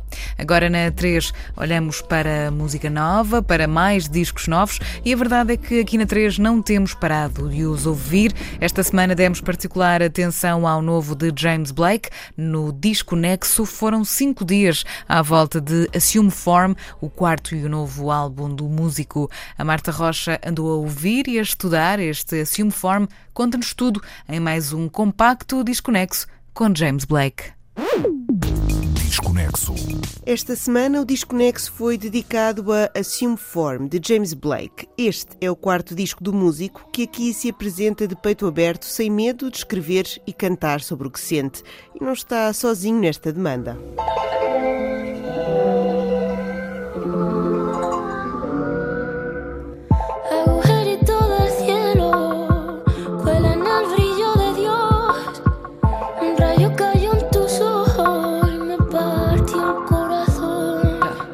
Barefoot in the Park é a canção que junta James Blake a Rosalia. Além dela, também Metro Boomin, André 3000, Moses Sumney e Travis Scott participam neste Assume Form. James Blake já tinha participado no último disco de Travis Scott, Astro World, na faixa Stop Trying to Be God.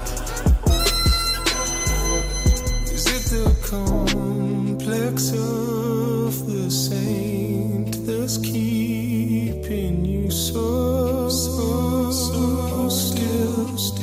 parceria funcionou e eles voltaram a encontrar-se naquela que terá sido a sessão mais inusitada deste Assume Form.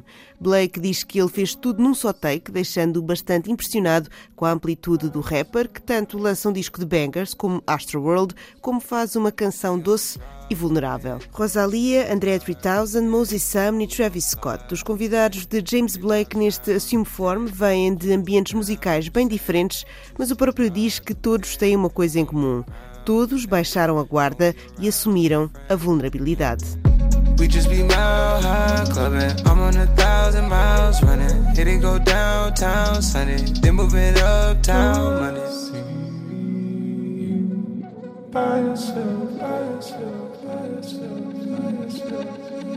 If I give it to you, will you leave? Tell it to you, will you speak?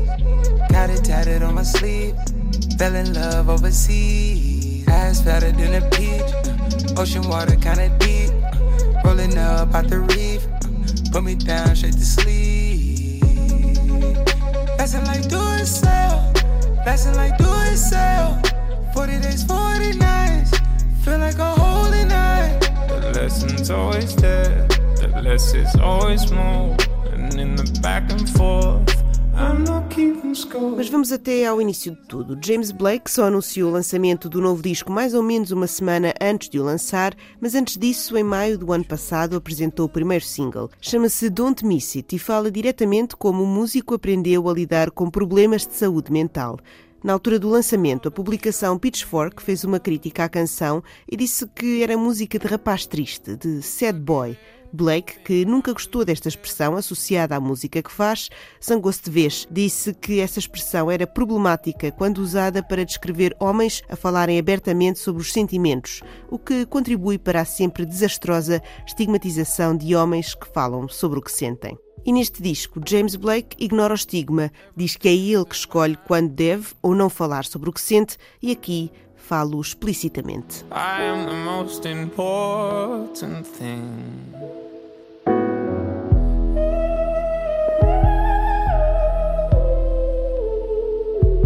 cyclical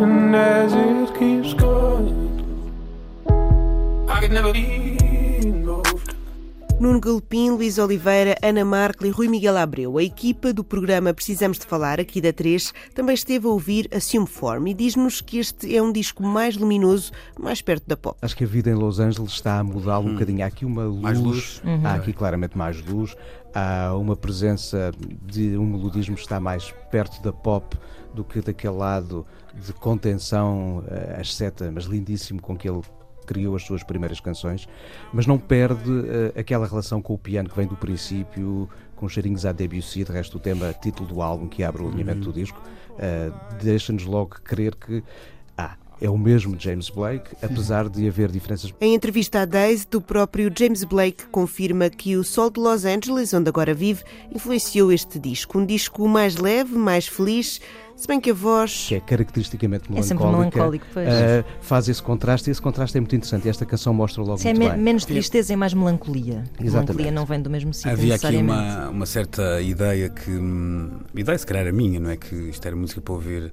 uh, pá, sei lá, seis da tarde em Londres de Gabardine, eh, nos fones, e parecia feita num lugar. Para os pulsos, para... Não, não, não, não é, não, é, não é para cortar os pulsos, pulsos mas percebia-se que vinha de um, de um lugar de alguma maneira. Eu acho que isso foi uh, mudando um bocadinho, ligeiramente. Já aqui tínhamos falado sobre a luta de James Blake contra a depressão neste Assume Form. O músico sai vitorioso, diz Rui Miguel Abreu. E nós estamos habituados a, a, a uma série de histórias, Brian Wilson, Prince, uh, uhum. Michael Jackson, em que os médicos são figuras destrutivas que acompanham estes artistas e quase que os empurram para o abismo, não é? é alguém salvou o James Blake, é, é a sensação com, com que eu fico. I'll be out of my head this time. I will be touchable, I will be reachable. Dissemos e ouvimos muita coisa ao longo destes dias de desconexo, mas viajamos sempre acompanhados da ideia de autenticidade e vulnerabilidade. Assume form, ganhar forma. Em entrevista à BBC Radio 6, James Blake conta que este disco representa o processo que o levou a conseguir dizer o que sente quando o sente. Saying exactly how you feel when you feel it, and and allowing that to reconnect you with the you know because people talk about anxiety and depression. so often through the metaphor of looking at yourself from outside yourself. And I truly believe that that phenomenon occurs when you're repressed and when there are things that you haven't confronted and that are just hanging around, stopping you from experiencing life uh, in the moment. James Blake a deixar de olhar para a vida de fora para se ligar ao mundo e a ele próprio. Para isso, muito contribuiu o amor. I don't know, but it is, it is so such a gift if someone can do that for you. I think someone emancipating you from, from that feeling like things aren't okay, I, I think it just provides you so much peace. I think In, in some way we're all looking for that a little bit. Assume Form, um disco romântico sem vergonhas, assumidamente inspirado em Jamila Jamil, a Tahani da série The Good Place. Can't Believe the Way We Flow é uma das canções que reflete essa gratidão de ter ao lado alguém que dá a garantia que vai ficar tudo bem. É o salvamento de um músico a lutar pela luz.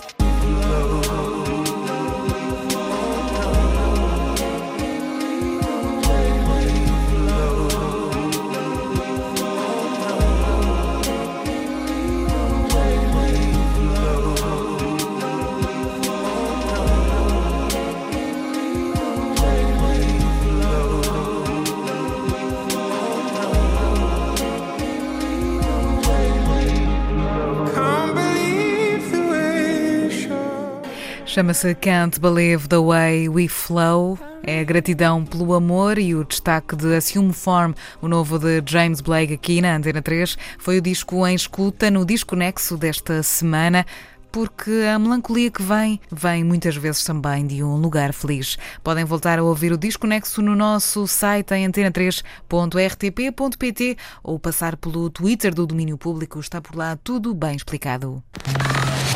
Domínio Público. Tarde de sábado para irmos até ao cinema. O arranque do ano cinematográfico faz-se com a Kino. Até dia 30 deste mês acontece a 16ª edição da Mostra de Cinema de Expressão Alemã, que mais uma vez tem a missão de destacar as melhores longas-metragens feitas na Alemanha, Suíça, Áustria e Luxemburgo nos últimos meses. Corina Lawrence, Carlos Nogueira e o realizador Didio Pestana são convidados do domínio público.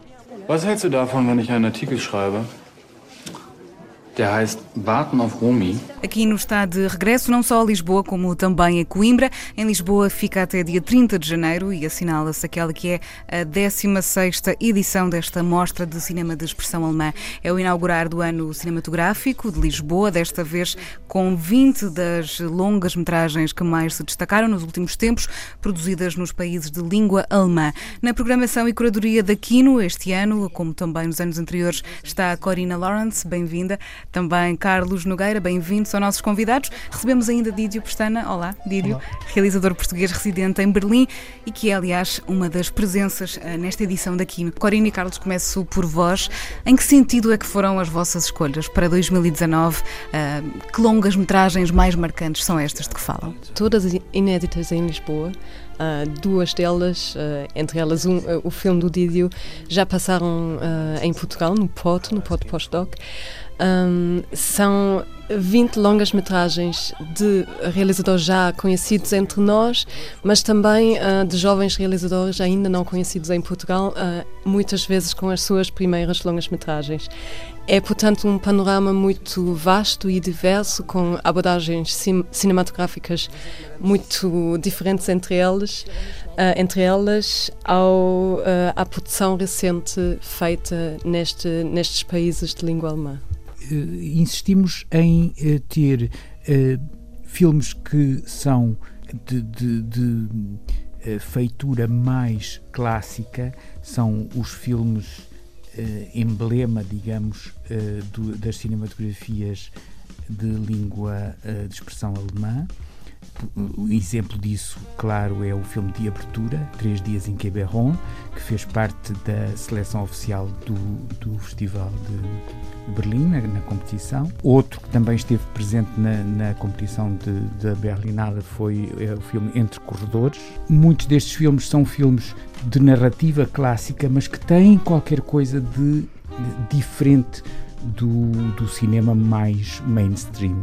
Didio, bem-vindo novamente. Um, vais estar representado uh, na Kino, é a primeira vez que um realizador português, no teu caso, uh, residente em Berlim, marca presença desta maneira nesta mostra.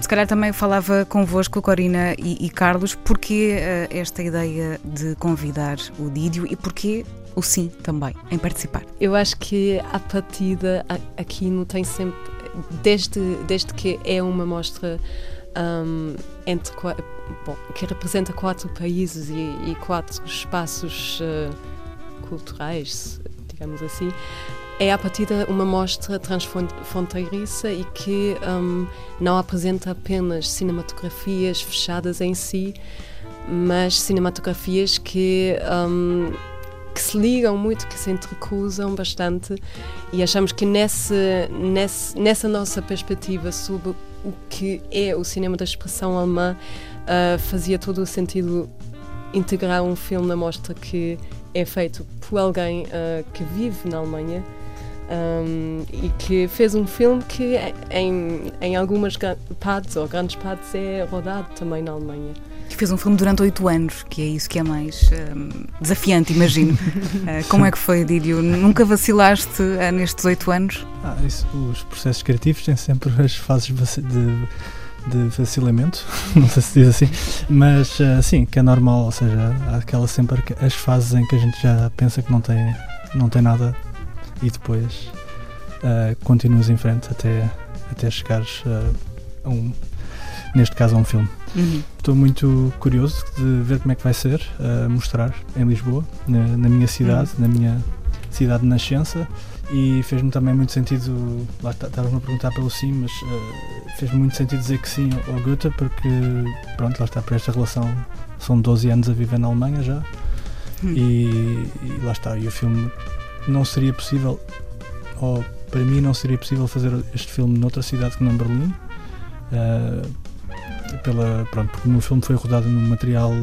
que já não existe muito, que é o Super 8, mas que em Berlim é muito acessível, ou era, é muito acessível e muito fácil de.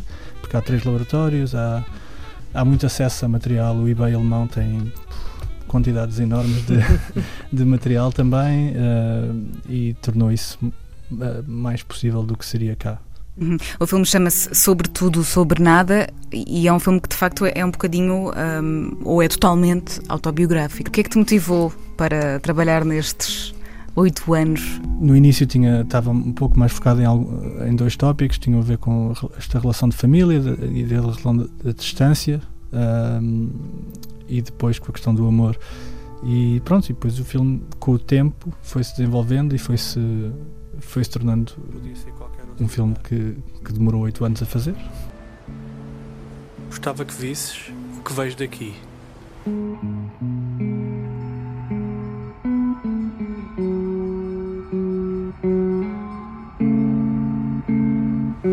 Sempre que volto a Lisboa venho aqui.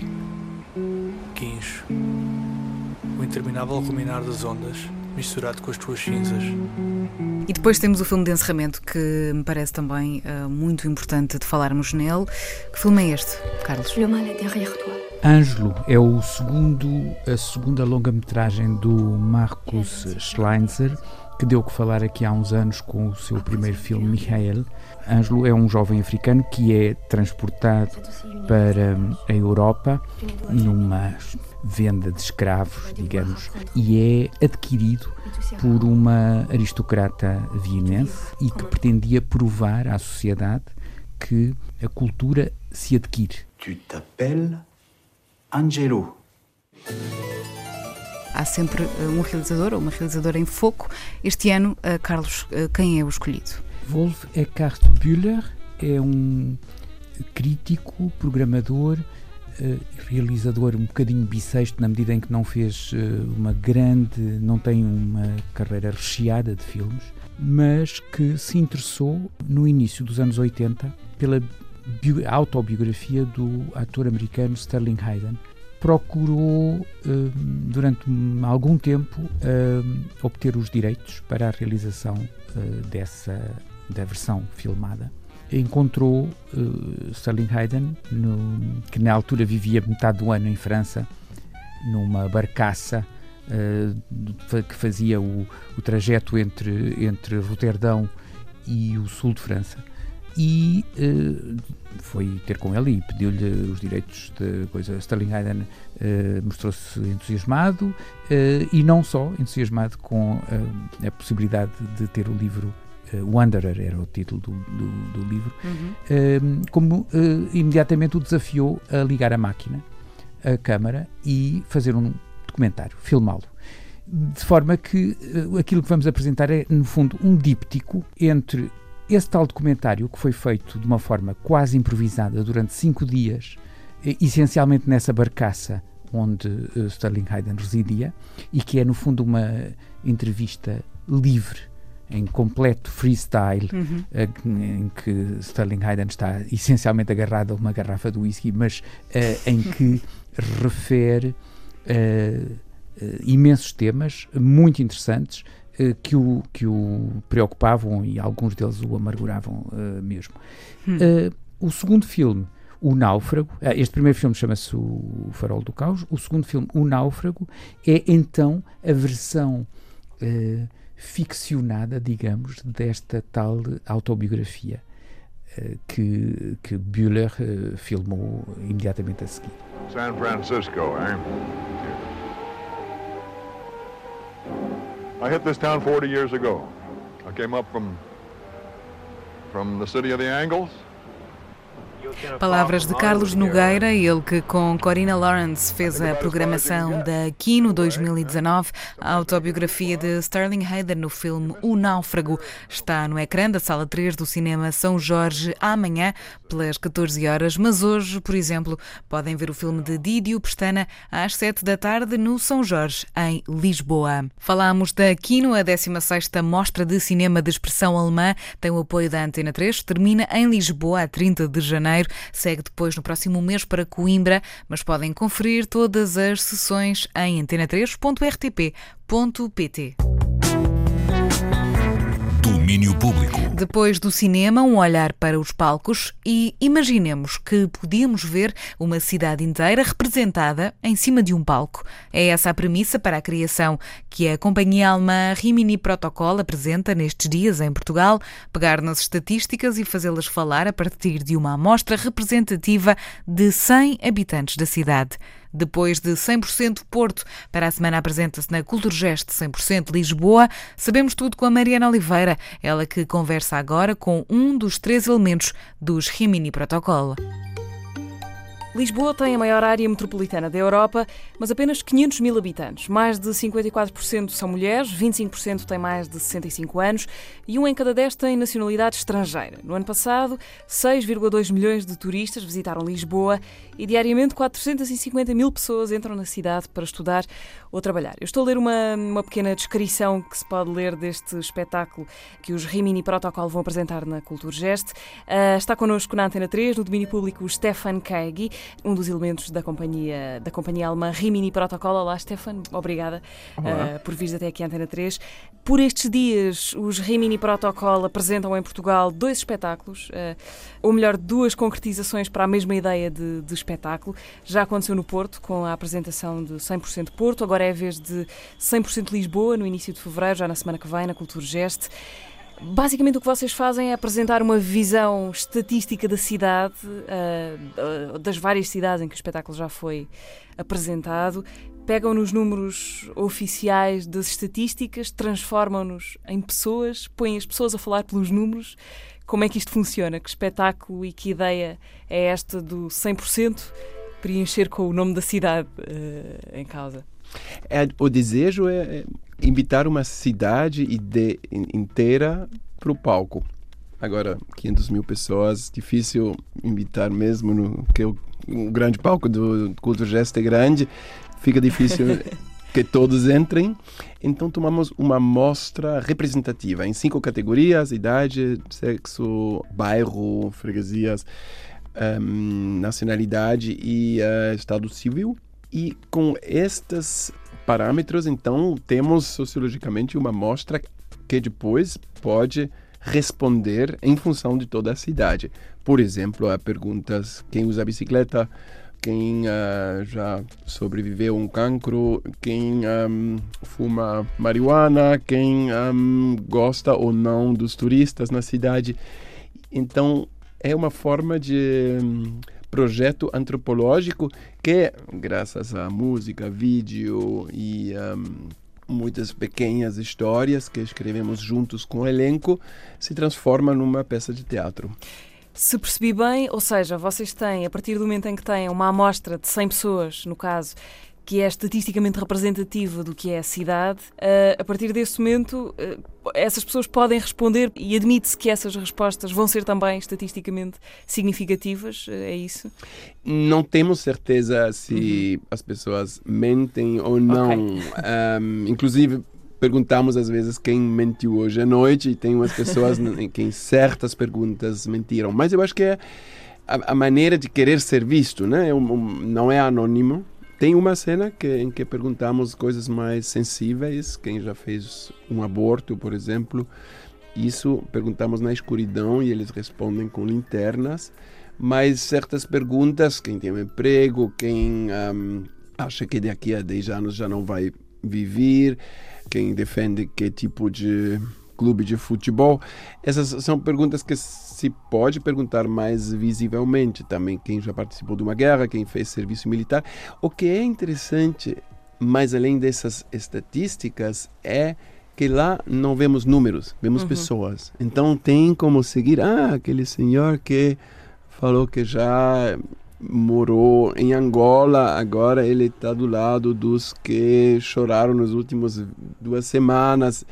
Se constroem muitos pequenos narrativas a partir da perspectiva do espectador, né? Tem muitas coisas para olhar quando tem 100 pessoas num, num cenário, assim que você elige também um pouco quem você observa. Por exemplo, você imagino se pergunta constantemente onde estou eu nessa cidade, quem aqui representa a mim, aonde que está essa radiomoderadora de, digamos, 30 anos.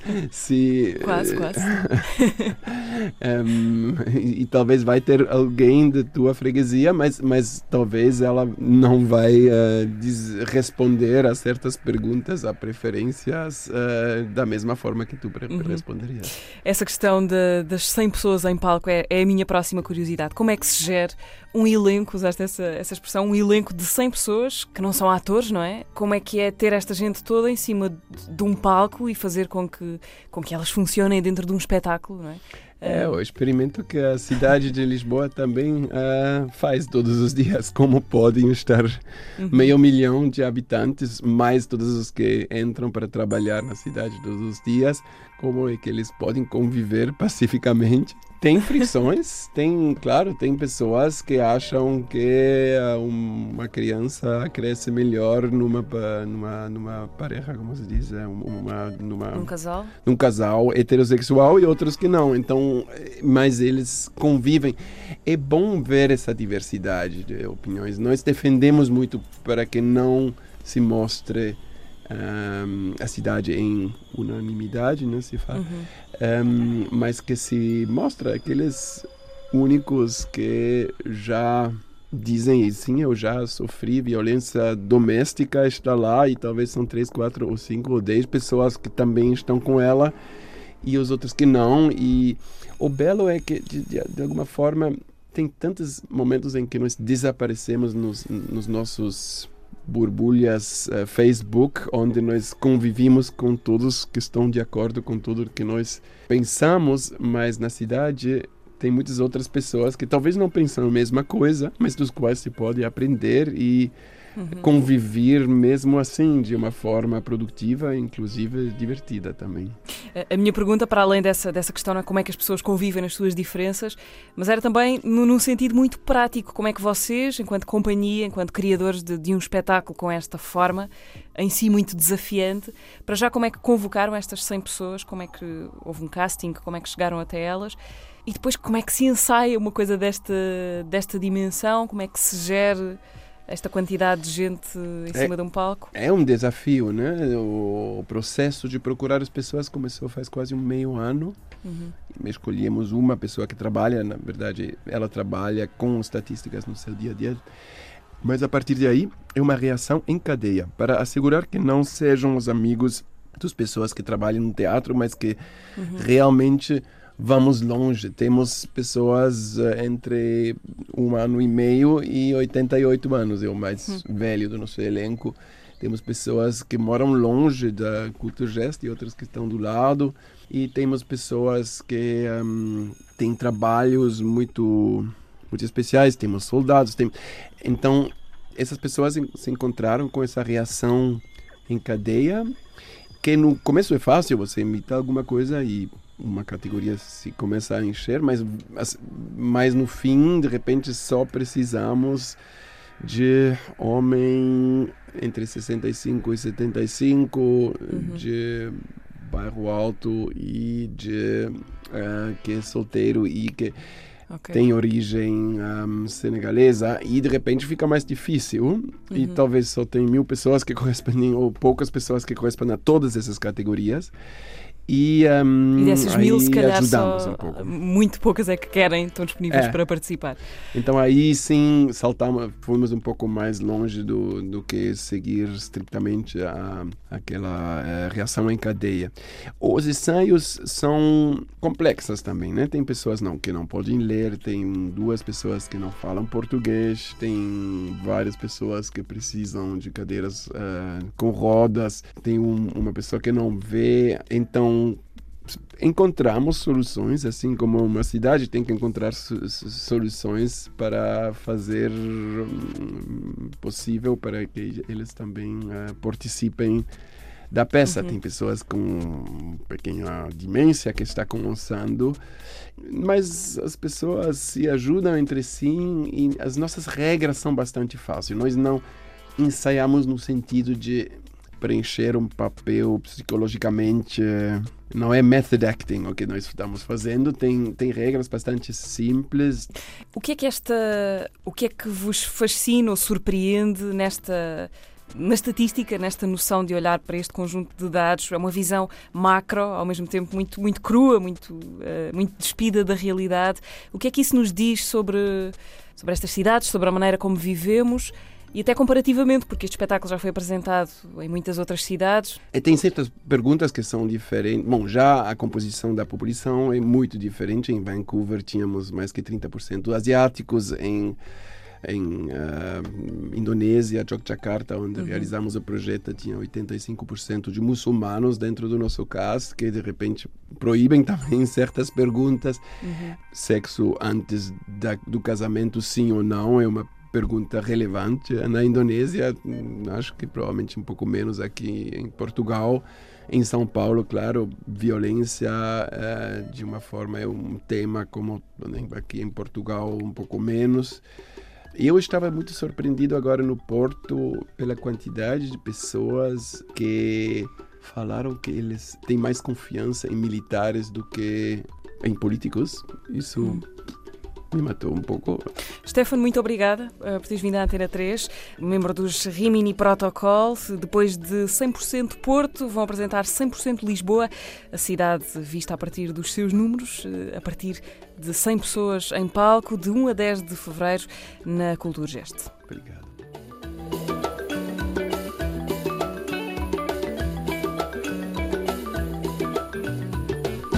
Vão ser no total seis apresentações de 100% Lisboa, sexta, sábado e domingo das duas próximas semanas, sempre no grande auditório da Culturgest em Lisboa.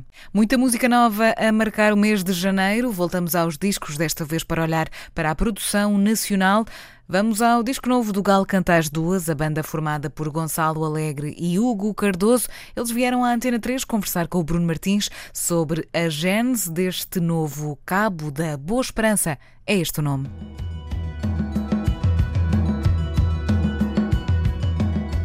Gonçalo Alegre e o Cardoso, Cabo da Boa Esperança, o segundo disco da dupla uh, O Gal Canta as Duas, o sucessor, este disco é o sucessor de Os Anjos Também Cantam. Sejam muito bem-vindos ao Domínio Obrigado. Olá. Uh, gostava de começar por, por perceber uh, o que é que mudou do primeiro disco para, para o segundo. Como é, que este, como é que este Gal cresceu? Mudou no sentido de termos pensado muito mais no, no tipo de linguagem musical que queríamos explorar. Uhum. Ou seja, os Anjos também cantam. Foi um disco muito mais espontâneo. Tivemos tipo uma semana a compô-lo. um, agora olhando para trás, torna-se engraçado. E o Cabo da Boa Esperança já foi um processo de um ano e, e tal a pensarmos no, nos, nos nossos objetivos e o que queríamos atingir a própria mudança musical está uma cena muito mais direta, muito mais beat, muito mais sem tantos floreados como hum. tinha o outro disco. A parte das vozes também, a mensagem, e, e foi por aí, sim. Mas uh, estas eram ideias que vocês eh, já tinham uh, quando, quando se juntaram naquele, naquele encontro, naquelas jams, ou naquela yeah. jam à noite que vocês fizeram. É um bocadinho essa a história também do Gal Cantar as Duas, não é? Yeah. Aquele vosso primeiro encontro.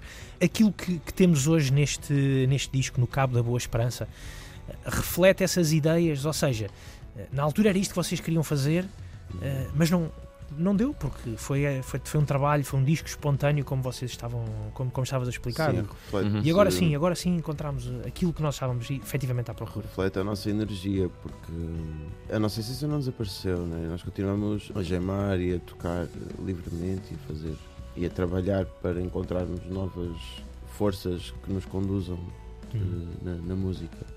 Assim, muito resumidamente, uh, entre concertos e residências artísticas, o, este disco foi, foi aparecendo sem grandes. Sem um grande plano? Sem, com um plano, sim. Uh, com algumas metas definidas. Quais é que eram essas, essas metas, Gonçalo? Ah, era não deixar passar muito tempo.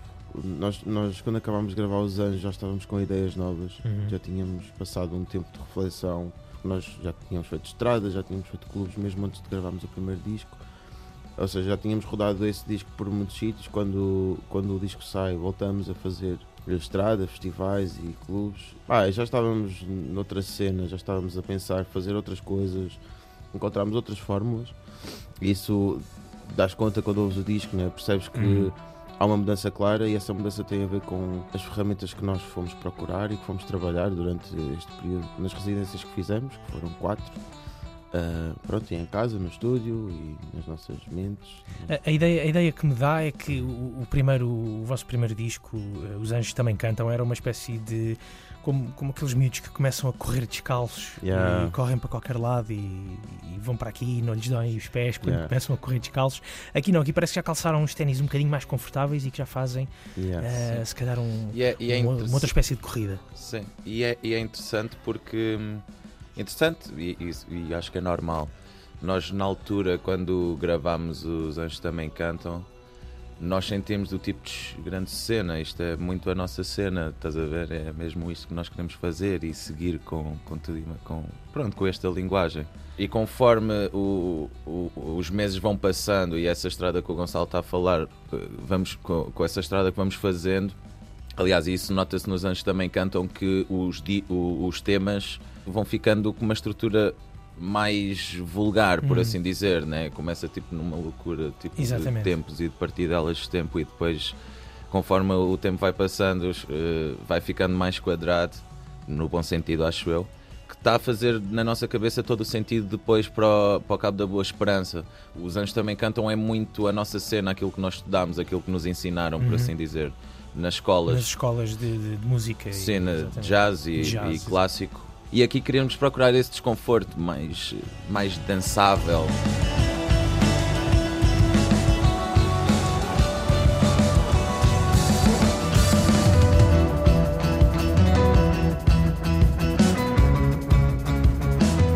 outra grande mudança uh, neste, ou uma, uma, novidade neste, neste disco, que é, por exemplo, este livro de, de letras que eu, que agora tenho aqui à, à minha frente, hum. uh, com, com, com, palavras. Eu, uh, se bem me lembro, no, nos Anjos que também cantam, havia uma música que era a que fechava o disco, yeah, que yeah. tinha, tinha letra, digamos Sim. assim, tinha voz. Aqui o que, é que, o que é que aconteceu? Tiveram vontade de. Tiveram, deram continuação a essa última yeah. faixa, digamos assim, mas Sim houve uma outra vontade de, de escrever, de pôr, de pôr, pôr, ainda mais coisas no papel. Sim, era isso que eu estava a dizer. Quando nós acabámos de gravar os anos, já estávamos com essa, de, vou dizer, maturação, com uhum. essa capacidade e com essa maturidade de, ok, é para aqui que nós vamos, então vamos assumir isso e trabalhar para isso. E levou algum tempo para, tra para trabalharmos eu gostava de, de, perceber aqui um bocadinho melhor a ideia da, das residências artísticas. Uhum. Gostava que me contassem uh, por onde é que passaram. Vocês foram documentando isso também nas vossas redes sociais ao longo destes, uh, deste, deste ano e tal de trabalho aqui à volta do Cabo da Boa Esperança, o novo disco dos Galo Canta às Duas. Uh, gostava que me, que me, explicassem isso. Como é que foram estas residências artísticas? Serviram, para que é que serviram? serviram bastante para nós nos encontrarmos e nos focarmos naquilo que queríamos fazer. Um, e resultaram, resultaram muito bem. Nós fomos, nós fomos para São Pedro do Sul, para o Condado de Beirós, que foi na casa onde tirámos essas fotos uh, e onde filmámos também o clipe. Uh, e e as, as, três residências uhum. mais determinantes do disco foram feitas lá. Sim. Uh, foram residências para aí de 5 dias, 5, 8 dias, assim por aí, não sei, mas foram bem importantes porque nós, imagina, nós tínhamos uma casa só para nós, tipo, levámos as nossas tralhas todas para lá, tipo, e é foco máximo. Não dá para, sei lá, para ir uh, à quinta buscar maçãs. Ou, Sim, não há tanto ou para ir distrações. ou para ir, não sei. Aliás, nós nas residências que fizemos tivemos a sorte de ter uh, amigos nossos que iam ter connosco e nos levavam coisas. Yeah, nós nem saíamos. Com, nem saíamos da casa.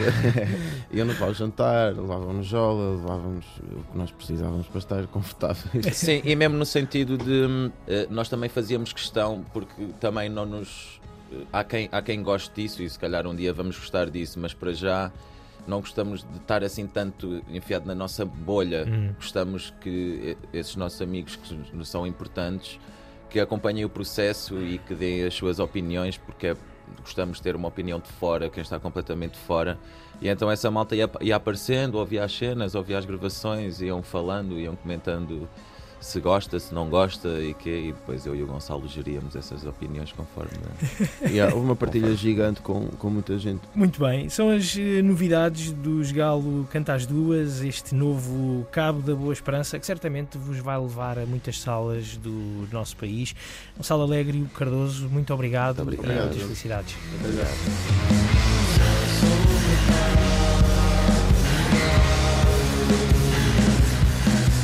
É assim que se faz a travessia do Cabo da Boa Esperança. É este o nome do disco novo dos Galo Canta às Duas. Galo Canta às Duas tocam na próxima sexta-feira, dia 1, no Maus Hábitos no Porto, depois na semana seguinte em Lisboa, no Sabotage. Fiquem bem, tenham um bom fim de semana sempre com a Antena 3.